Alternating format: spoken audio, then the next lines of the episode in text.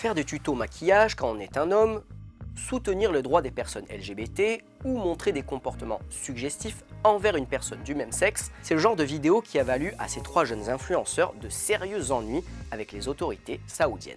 Cette photo publiée par Souhail Al-Jamil lui a valu d'être emprisonnée pour nudité en ligne. La TikTokeuse Tala Safwan a elle aussi été détenue après avoir publié une conversation avec une amie. Elle a été accusée de suggestivité pouvant avoir un impact négatif sur la morale publique. Quant à Mohamed El-Bokhari, il a été déclaré coupable de promouvoir l'homosexualité en ligne et d'imiter les femmes. Notre observateur est un activiste saoudien exilé aux États-Unis. Il se mobilise pour les personnes LGBT persécutées en Arabie Saoudite. And I started a petition with uh, a nonprofit called All Out, uh, demanding the immediate release of Suhail Yusuf Al Yahya. He's currently 25 years old. He was first arrested in 2018 under the suspicion of uh, appearing like woman and uh, disobedience of family. He was released on good behavior after memorizing the Quran. He went on to go to become a student at California State University after he posted a picture of himself with a swimming short where he looked a little bit queer. So he went back to Saudi Arabia to check on his mom. And when he reached the airport in October of 2019, he was uh, detained, arrested, uh, sentenced for three years in prison and 800 lashes. Now, his sentence should be ending in October. We haven't heard any details regarding his case. We haven't heard anything from the Saudi government. بعد هذاك اليوم ومع مرور الأيام ما حكذب عليكم بدأ ينتابني شعور تجاه الوجود Tala Safwan is an Egyptian influencer in Saudi Arabia um, who has been just living her life, uh, sharing social media posts. There was a video of her on TikTok talking to a girl wanting to hang out. أبغى أستضيفك استضافة تليق فيك الله يسعدك متى جاية؟ انت جايه وين؟ عندي البيت الله يحييك يا رب زوريني أنا إنسانة وحيدة في الرياض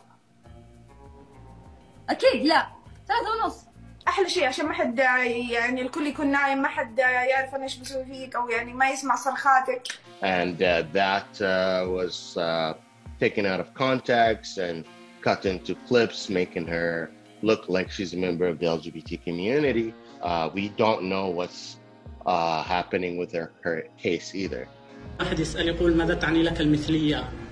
يقصد المثلية الجنسية كل واحد هو حر في نفسه والمثليين لهم حقوقهم كل واحد له حق فأتمنى أنكم تتركوا المثليين في حالهم وما تتدخلوا فيهم يعني Mohamed Al-Bokhari a été arrêté en 2020 pour avoir publié cette vidéo et condamné à 10 mois de prison.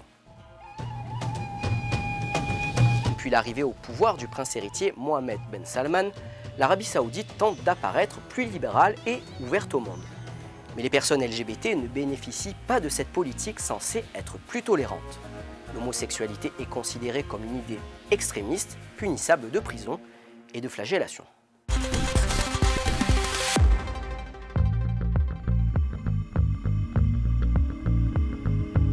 Estou, muito alegre com esse projeto na comunidade. Dans les favelas de Rio, les initiatives positives qui favorisent le développement durable et la réinsertion sociale fleurissent. L'une d'elles, lancée par la municipalité de Rio, est devenue très populaire. Notre observateur, Yuri Lopez Cruz, est biologiste. Il a grandi dans le Complexo do Alemão, un ensemble de favelas dans la zone nord de Rio. Il travaille maintenant dans des jardins urbains appelés Hortas Cariocas.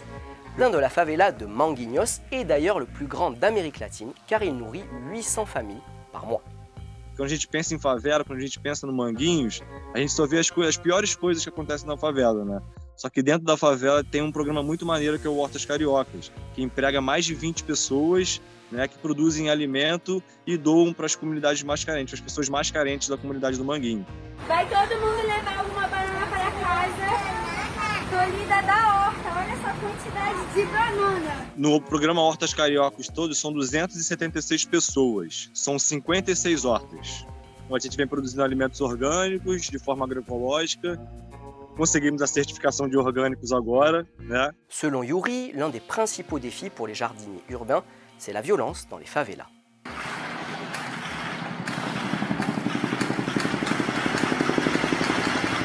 La police de Rio est l'une des plus meurtrières au monde.